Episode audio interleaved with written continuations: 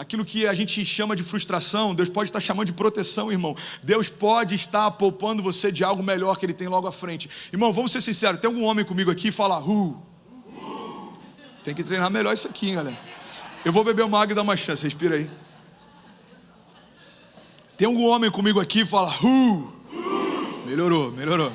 Você tem que fazer um culto de homens, inclusive, hein? Pai, Leandro, bota na agenda. Quantos acham que é uma boa um culto de homens aqui? Faz um barbecue faz um stand de tiros aqui atrás, que mais? A gente troca óleo de carro, aqueles caras bem roots. Vamos fazer o quê? Vamos trocar óleo do carro. Ai, Jesus, é muito bom essa igreja. Ah, o que, que eu estava falando mesmo? Ninguém sabe eu que ia começar a falar, né? Hã?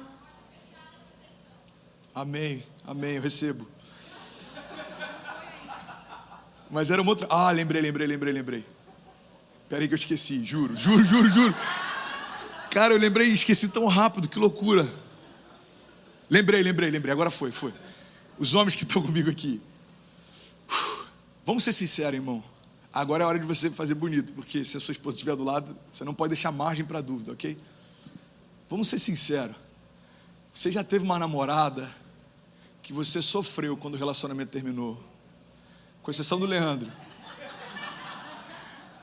Mas hoje você olha para trás e fala: Deus, obrigado pelo livramento.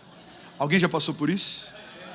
Reza a lenda, isso é uma história que minha mãe conta, não sei se é real, mas meu pai sempre concorda quando ela conta. Que tem uma namorada do meu pai que, quando eles viram anos depois, minha mãe até encheu o peito e falou assim: É. Você está entendendo ou não? Só que naquele momento, cara, é tudo que eu quero, ela que eu quero, pelo amor de Deus, ela que eu quero. Dez anos depois, a menina virou hipster, tá tomando chá de cogumelo. Você fala, mano do céu, que livramento que Deus me deu. Então tem coisas que Deus está soprando no seu ouvido, falando assim: não é para você, ou não é agora, ou não é para esse tempo, ou não é desse jeito. O problema é que às vezes a gente pede para que a vontade de Deus seja feita, desde que a vontade dele seja a nossa. Deus, eu quero a tua vontade, desde que ela seja idêntica à minha. Às vezes a gente tenta pegar alguns atalhos, irmão. O problema de viver em busca de atalhos é que a gente se perde no caminho. Eu não vou ser hipócrita de dizer que a gente não pega um ou outro atalho, a gente pega atalhos. Eu como escondido à noite às vezes para que a Zinha não vê. Estou confessando publicamente aqui. A gente pega alguns atalhos, mas viver de atalhos vai fazer você se perder no caminho. Então eu preciso entender, cara, Deus sabe do que está fazendo. Olha que coisa louca aí. É, essa percepção. Deixa eu desenhar isso de forma quase didática. Eu tenho 33 anos. Alguém pode dizer, uau.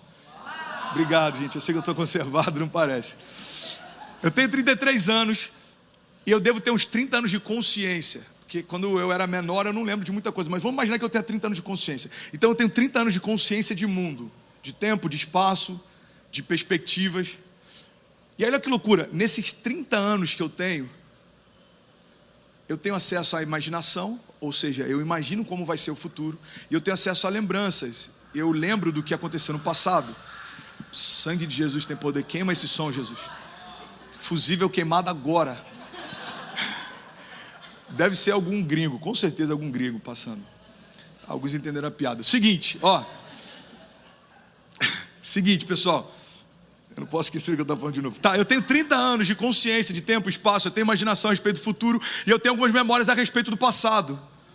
Mas eu não sei o que vai acontecer no ano que vem.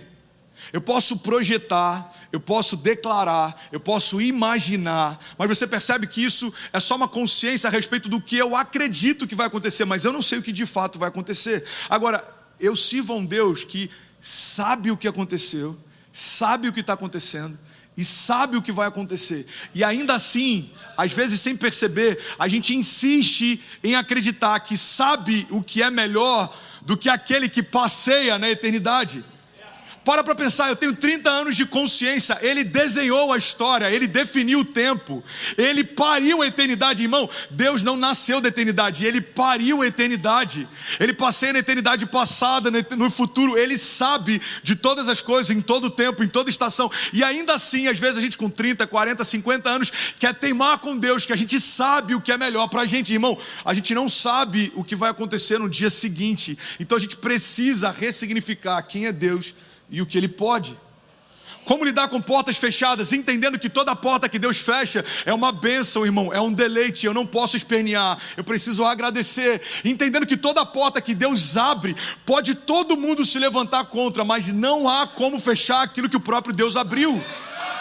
Você está comigo? Diga amém. Tentaram parar José, Deus mandou chamar José.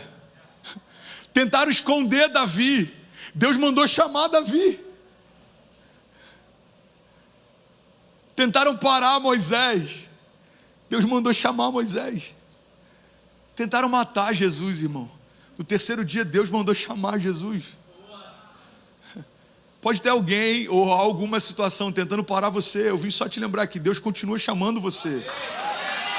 Então a gente tem que definir para onde a gente olha, se a gente está olhando para quem tenta parar, ou se a gente está com o nosso olhar fixo em quem está chamando a gente. Existem coisas novas sendo geradas por Deus todos os dias. Veja, eu estou fazendo uma coisa nova, diz o Senhor, vocês não percebem? Gerando fontes em meio a desertos, gerando provisão em meio à falta, gerando luz em meio à escuridão, gerando cura em meio à doença, gerando vida em meio à morte. Isso é quem Ele é, irmão, não é o que Ele faz, é quem Ele é. O problema é que às vezes a gente para para ficar olhando para quem quer parar a gente, quando a gente deveria estar olhando para quem chamou a gente. Irmão, podem tentar te calar, mas ninguém cala quem Deus deu voz. Podem tentar te parar, mas ninguém para quem o próprio Deus chamou. Isso não é positivismo, isso, isso é fé. Cada herói da fé tentaram parar de alguma forma. Tentaram calar Daniel no meio da Babilônia. Tentaram calar aqueles homens dentro da fornalha. Cada herói da fé. Sabe o que é interessante? A gente olha para alguns deles e a gente percebe que quanto estava acontecendo não fazia sentido, mas depois que aconteceu ninguém entendeu nada. Sabe aquela história de eu só acredito vendo e quando eu vi não acreditei? Lembra do, do endemoniado gadareno? Ninguém entendeu nada, mano. Imagina a pessoa que viu ele pela última vez endemoniado, viu dias depois, o cara se tornou um evangelista, está pregando numa Decápolis. Mano, você lembra do endemoniado gadareno? Lembra? Está pregando. Sério. Está na Hilson Conference esse mês. O cara é um fenômeno, está pregando em 10 cidades, se tornou um testemunho vivo. Você imagina o que, que pensaram? Irmão, olha para cá. Você imagina o que, que pensaram quando viram Noé depois do dilúvio? Sabe o que, que pensaram? Nada.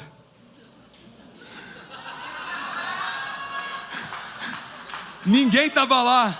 Deixa eu clarificar aqui, ó. Você vai vendo o delay que as loiras vão entendendo depois. Aí você vai. Vou explicar melhor. O que, que pensaram quando viram Noé depois do dilúvio? Nada. Ninguém estava lá.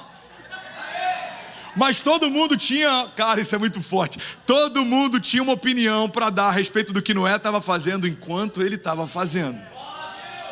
Mas ninguém tinha uma opinião mais para dar em relação ao que Noé fez depois que Deus começou a fazer. Então tá aqui Noé fazendo. O que, que está fazendo? Uma arca. Mano, deixa de ser estúpido. Está tendo uma crise de riso. Hã? Entendeu agora, né?